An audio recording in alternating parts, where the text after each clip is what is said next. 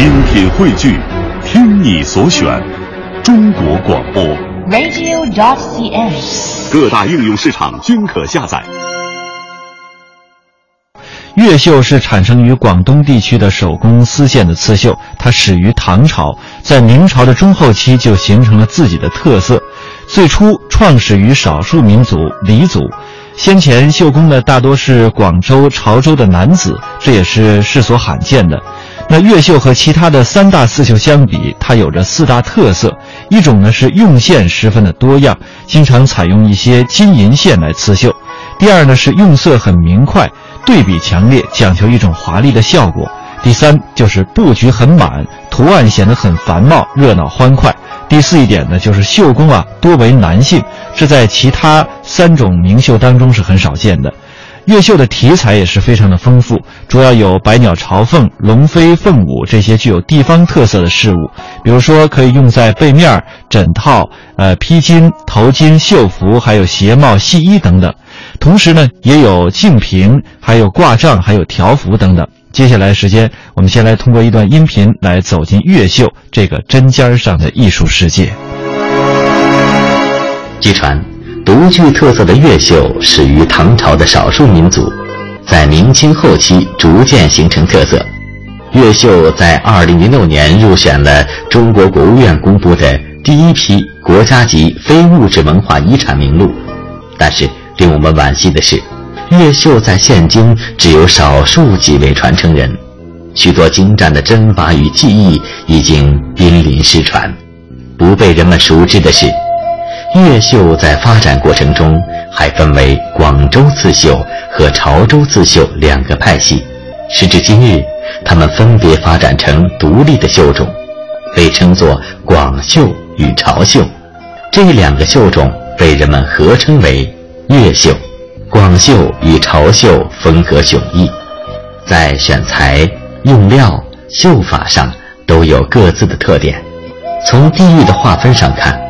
广绣是以广州为中心，范围大致在珠江三角洲的刺绣；潮绣主要是以潮州市为中心，也包括汕头、潮安等地。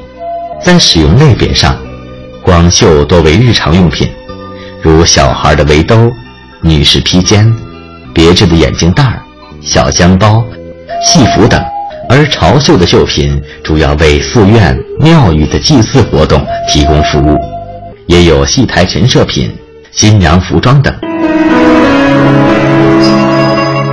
说到越绣呢，它又分为广绣和潮绣两大流派。这两个流派的风格迥然不同，各有特色。那制作起来的针法还有技艺也有相当大的差别。接下来呢，我们就和大家一起来了解一下广绣和潮绣的绣制工艺和绣制针法的演变。广绣最具代表性的针法。就是起鳞煞彩针，这种针法是其他绣种所没有的，基本上已经失传。这种针法用来体现形体的转折，使绣面富有光泽，一般常用来表现鸟类的翎毛、鱼鳞等局部的形态。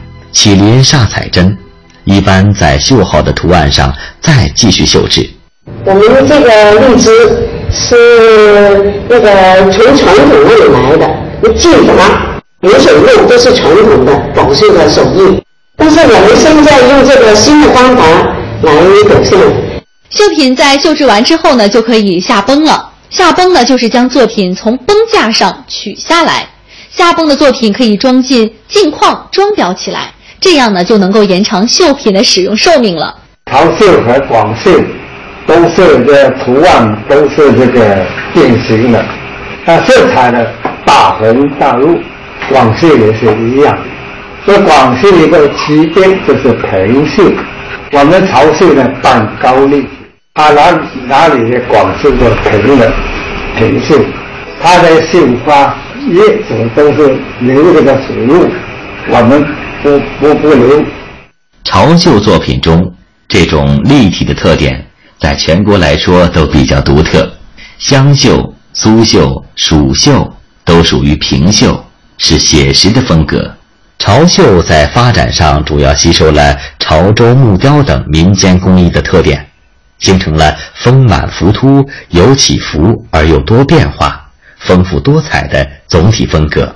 潮绣主要以龙凤、吉祥人物、动物、花卉等为题材，一般构图饱满、匀称，色彩热烈喜庆，主要有绒绣、丁金绣、金银绒结合绣三大品种。潮绣的基本针法有象形针法，如花形针、过桥针等，多达一百余种。在针法的处理上，强调表现象形和变化多样。潮绣的针法主要以定金浮绣的二针龙鳞针法最有代表性。